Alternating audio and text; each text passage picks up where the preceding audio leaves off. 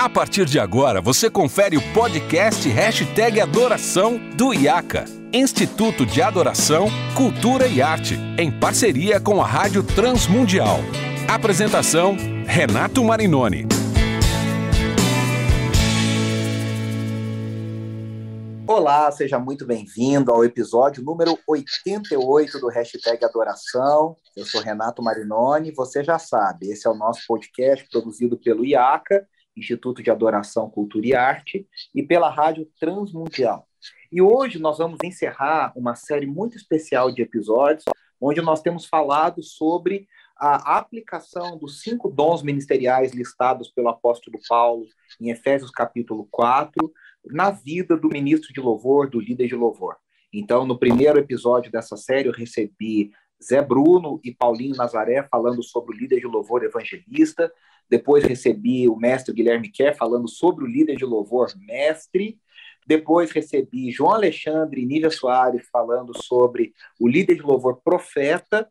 E por último, nós recebemos o Andrew McAllister falando sobre o líder de louvor pastor, o papel pastoral do líder de louvor na sua comunidade, na sua igreja. E hoje é minha alegria, minha honra receber meu querido amigo, uh, meu querido mestre e mentor, Nelson Bomilcar, para a gente falar sobre o líder de louvor apóstolo. Nelson, seja muito bem-vindo mais uma vez. Alegria mais uma vez, estamos em outra jornada, né, compartilhando um pouquinho da nossa caminhada junto da a igreja cristã e tentando enxergar aquilo que Deus está fazendo através da história, né, Renato?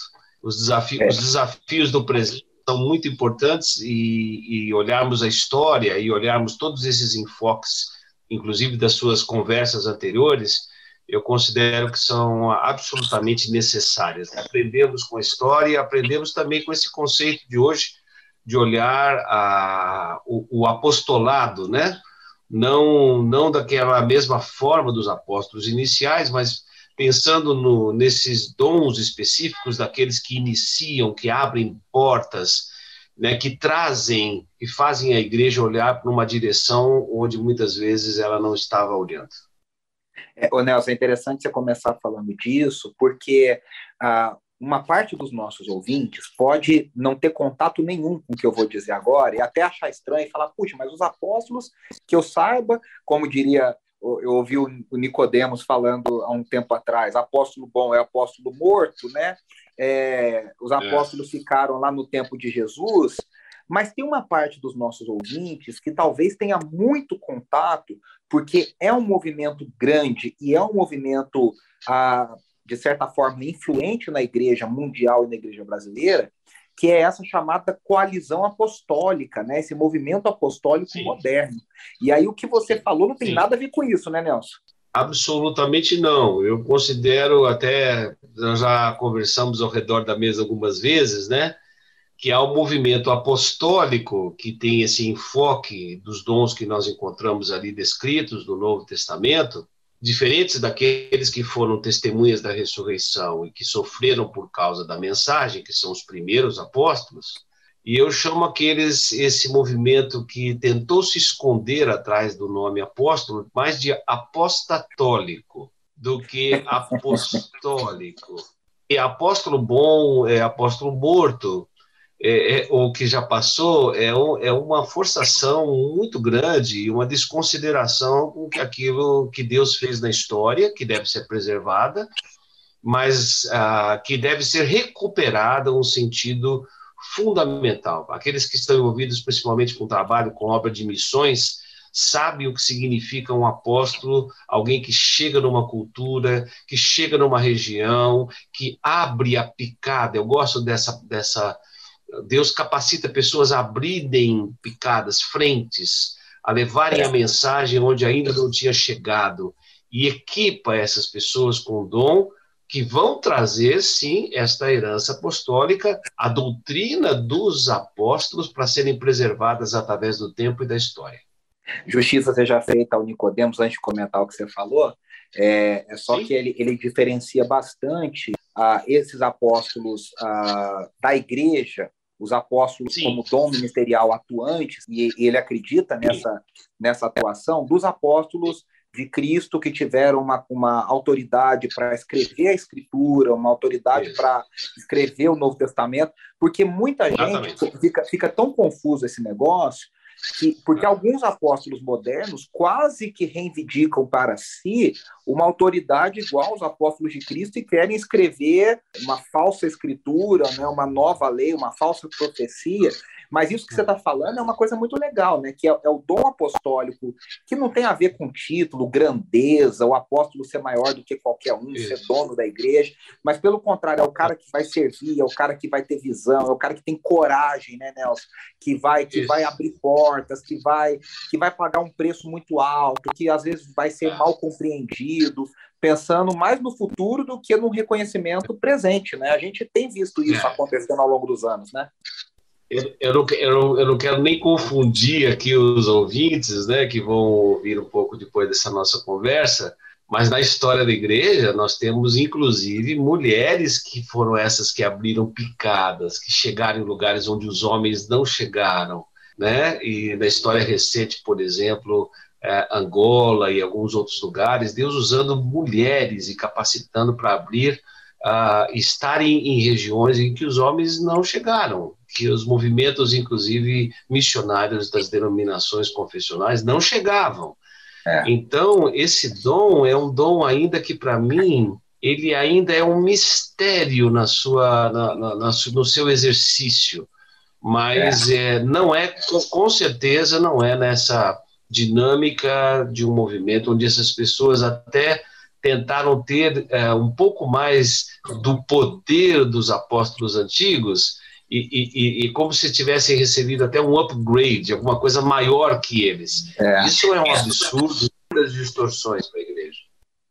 É, isso, você falou muita coisa legal assim é, sobre as mulheres. É interessante porque nos apóstolos de Cristo, por mais que o ministério de Jesus fosse amplamente apoiado por mulheres e, e, tenha Sim. dado voz a mulheres, os apóstolos eram todos homens. E aí é uma discussão que não cabe Sim. aqui.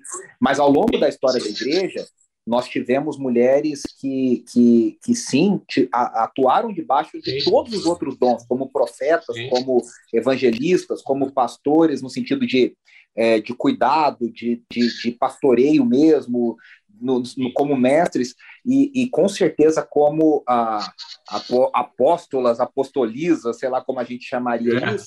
Mas, Apostilas, assim, né? É.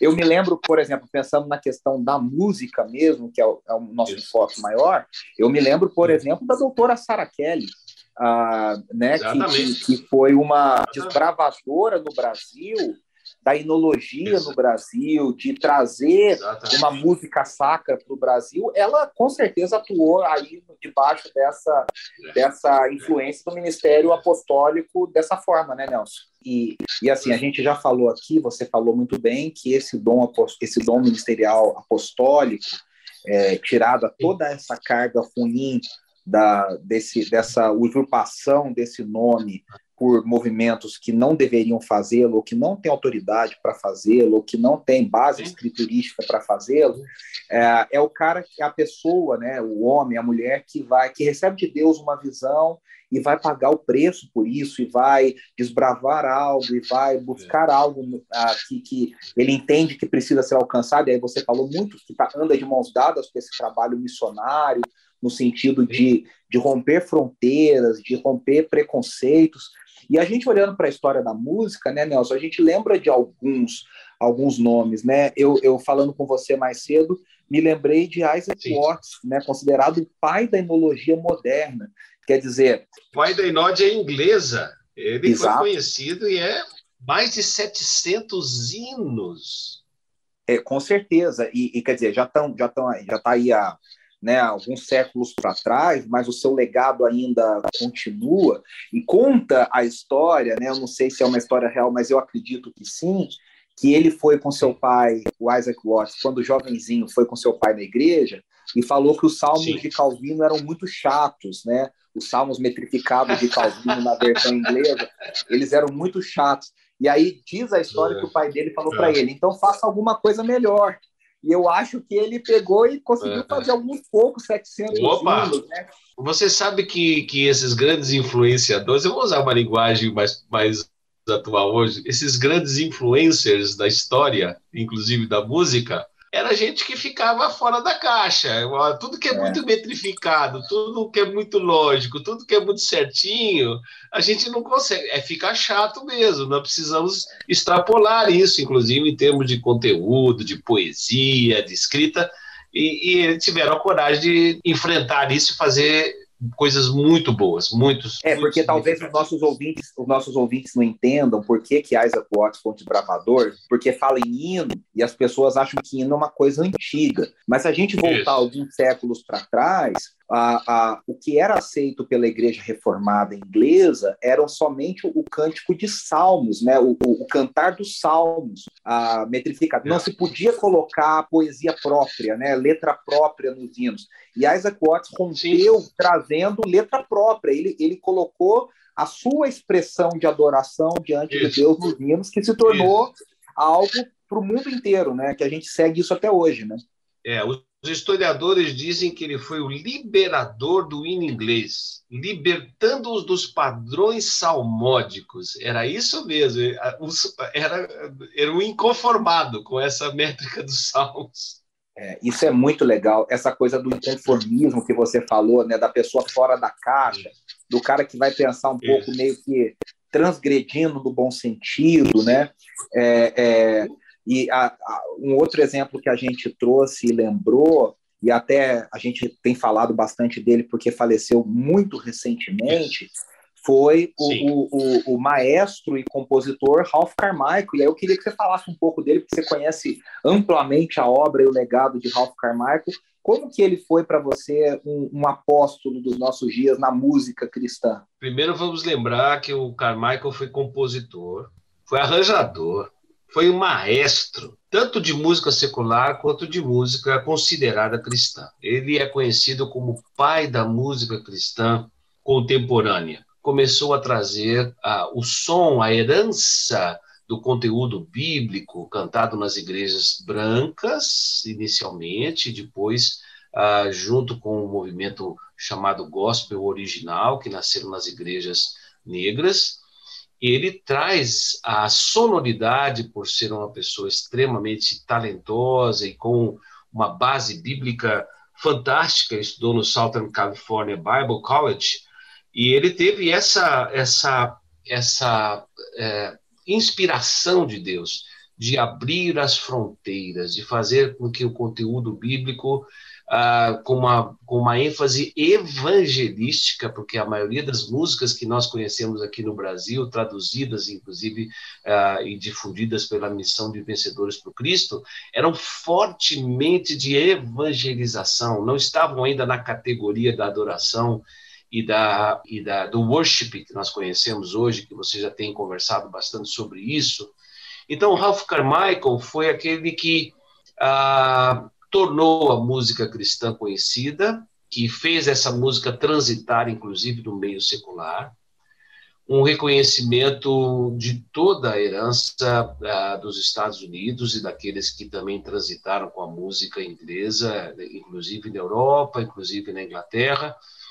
E essas músicas eram traduzidas naquele período, no início dos anos 70, final dos anos 60, início dos anos 70, com o que acontecia junto com o movimento de Jesus. Você que é historiador e tem explorado bastante isso, sabe que ali Deus soprou de uma maneira intensa nas comunidades e também na conversão de hippies.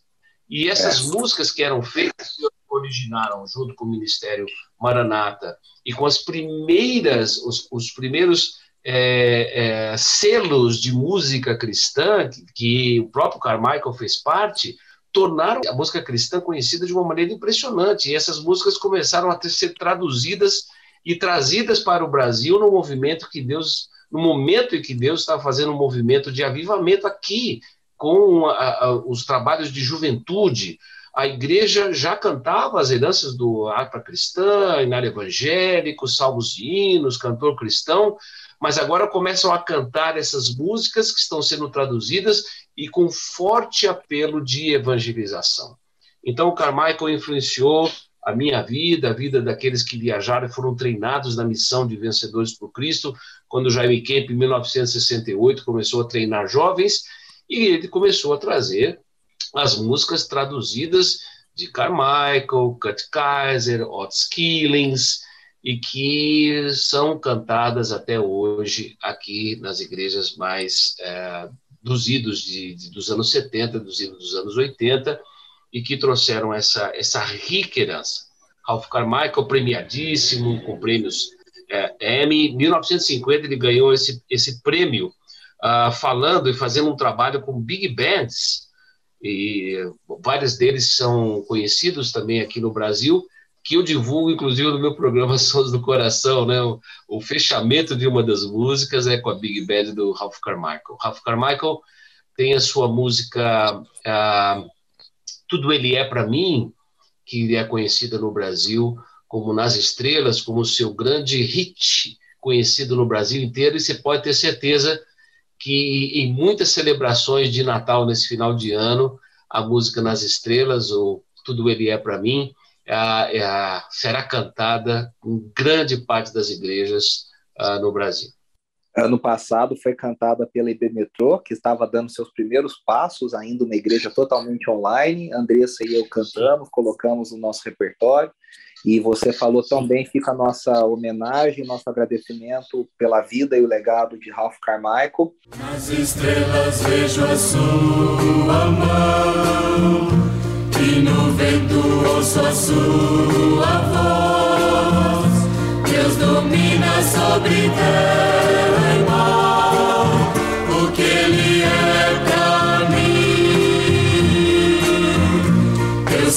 sentido do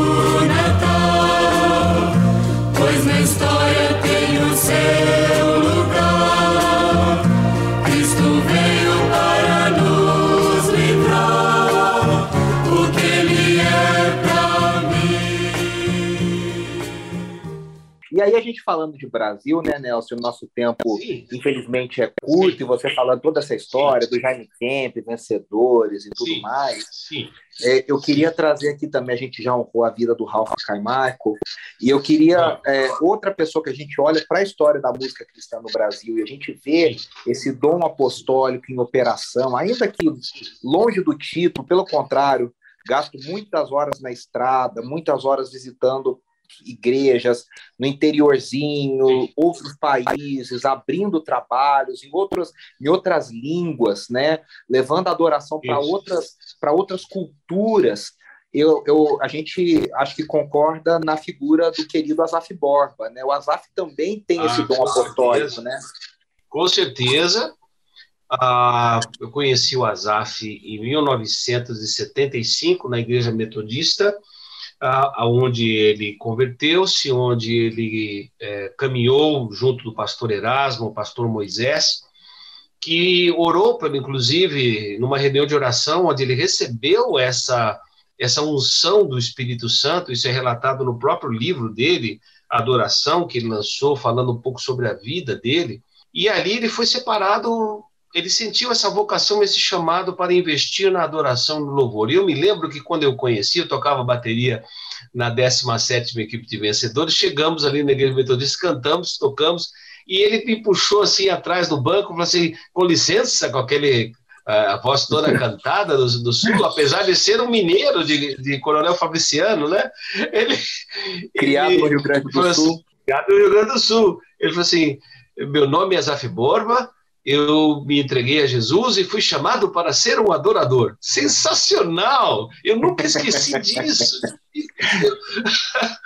o Azaf, é, é, que teve a conversão dele em 1974, né? Começa depois a fazer as suas primeiras composições. Jesus vem agora. celebraremos com júbilo, que foi Junto com não Dom. só o primeiro, o primeiro LP que ele fez, e também o meu louvor é fruto, foi feito nesse logo início de conversão. Asaf Borba recebeu essa visão, essa missão, essa capacitação, essa unção, essa oração dos seus pastores. E hoje talvez seja daqueles que têm, através de já mais de 40 anos, quase 50 anos, sido perseverante nessa sua vocação, no seu chamado. Asaf Borba Asaf Borba influenciou e influencia milhares de igrejas no Brasil na adoração. É um referencial apostólico de adoração, assim que eu entendo. Muito legal, Nelson, porque ele hoje, né, com toda a estrutura, com todo o mercado, com toda a visibilidade que a adoração Sim. tem no Brasil, é, talvez seja difícil as pessoas entenderem que e essa época que você está falando, vencedores que estavam numa vertente mais evangelística, fazendo uma migração para a música de adoração com a série Louvor, Exatamente. e o Azaf, que Isso. veio muito fortemente nessa, nessa visão, é, praticamente sim, sim. criaram esse, esse chão, né? É, criaram essa, essa linguagem para os cultos das comunidades que estavam surgindo, uh, que queriam se expressar não só mais com os hinos todos, que, os inários todos que você mencionou, mas queriam essas sim. canções mais jovens, mais frescas, em adoração a Deus também, né? Isso também foi muito fruto do. do eu, eu considero, acho que ele considera também, o discipulado que o missionário Dom uh, teve com ele, que construiu essa amizade, viagens para os Estados Unidos, viagem para países aqui da América do Sul. E ele ganhou essa visão missionária, ganhou essa visão de influenciar com a adoração. 1986 ele começa a caminhar no mundo árabe, mais de nove países onde ele pôde fazer seminários e também tem hoje seu livro traduzido também para esse universo, sempre com foco missionário, adoração e missão, sempre caminhando juntos, desde aquilo que nós temos das heranças dos Salmos, ali do Salmo 93 até o Salmo de número 100, onde chama todos os habitantes da terra a adorarem a Deus independente da sua herança religiosa ou de não terem herança religiosa. Todos nós, criados em todas as nações para adorar a Deus. Isso sempre foi muito forte no coração e na visão do Asaf Borba, inclusive para a igreja brasileira. Que legal, né? Você falando aí do Oriente Médio, eu me lembrei que ah, lá no início dos anos 2000, o Azaf Sim. fez algo muito. Eu, eu era um adolescente, eu, eu ouvia falando isso, pensava, rapaz, que cara maluco, né? Ele foi fazer é. um congresso de adoração na Jordânia e isso. arrastou a Integrity Music com ele, arrastou a canção com ele através do Mike Harron. Uh, levou Sim. o Mike Coleman uh, da Integrity, alguns o Paul Wilbur, levou alguns líderes de louvor, e eu sei que ele colocou é. todo mundo, recurso de todo mundo, e realizou o primeiro congresso de adoração da Jordânia, né? Quer dizer, isso é, é uma visão muito especial, muito legal, né? E, e tirar as, vamos dizer assim, você que também transitou e conhece muito desses, inclusive nas suas conversas, nas suas entrevistas internacionais, tirando pessoas e organizações que produzem música cristã da zona de conforto. É isso aí. Que levam para ambientes onde as pessoas têm que tentar enxergar o evangelho dentro daquela realidade cultural. E esse, tá, para mim, é um grande desafio que a música tem, tanto na adoração quanto na evangelização.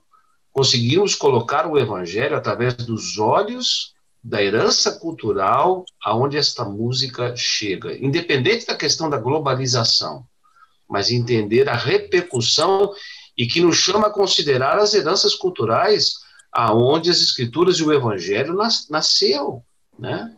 Acho que nós temos ainda uma visão muito ocidentalizada, né?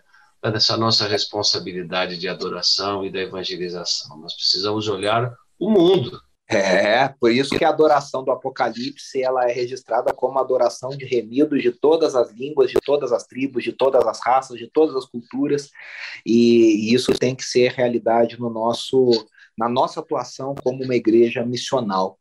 Nelson, eu quero Exato. te agradecer. É, estamos encerrando essa série de cinco episódios com uma chave de ouro. Muito legal ter você aqui batendo esse papo, enriquecendo tanto a nossa conversa. Ah, lembra o pessoal, dos nossos ouvintes do hashtag Adoração, do seu Sons do Coração, seu programa que há mais de 15 anos pela Rádio Transmundial tem contado a história da música cristã e como é que o pessoal pode ouvir, acessar? Compartilhe um pouquinho aí com a gente. Muito bem, Sons do Coração, 16 anos no ar, um programa que começou em 1998 lá no Canadá, em Vancouver, depois recebeu essa roupagem mais aqui para a realidade brasileira, lá na Rádio Transmundial, a RTM, transmitido, você pode acessar transmundial.com.br, você pode entrar pela internet, você pode acessar por todas as redes e mídias sociais da Rádio Transmundial, programa que também Uh, o Sons do Coração é transmitido também através da Rádio IPB, sextas, sábados e domingos, e que é, é, produzido para todas as comunidades de língua portuguesa. Programa Sons do Coração, com reflexões sobre adoração, arte, cultura, entrevistas e também divulgando a música feita por cristãos brasileiros. Muito bom, Nelson. Quero te agradecer. É, que a gente caminhe muito junto ainda no nosso nessa jornada. Vamos tentar, né? Vamos tentar, né? Vamos tentar, certo? Então, Vamos tentar, no, se quiser, logo vem o Imersão 2022, aí eu já vou te mandar uma mensagem sobre isso. Mas uh, quero agradecer a todos os nossos ouvintes que, que estão conosco. Lembrando sempre, compartilhe esse link, compartilhe esse episódio, todos os outros episódios do hashtag Adoração, e aí você também encontra os Sons do Coração e todos os podcasts e programas produzidos pela Rádio Transmundial em todas as plataformas, como o Nelson acabou de falar. Semana que vem eu volto com mais um convidado especial e mais um tema que eu espero seja muito abençoador na sua vida, no seu ministério. Um grande abraço e até semana que vem.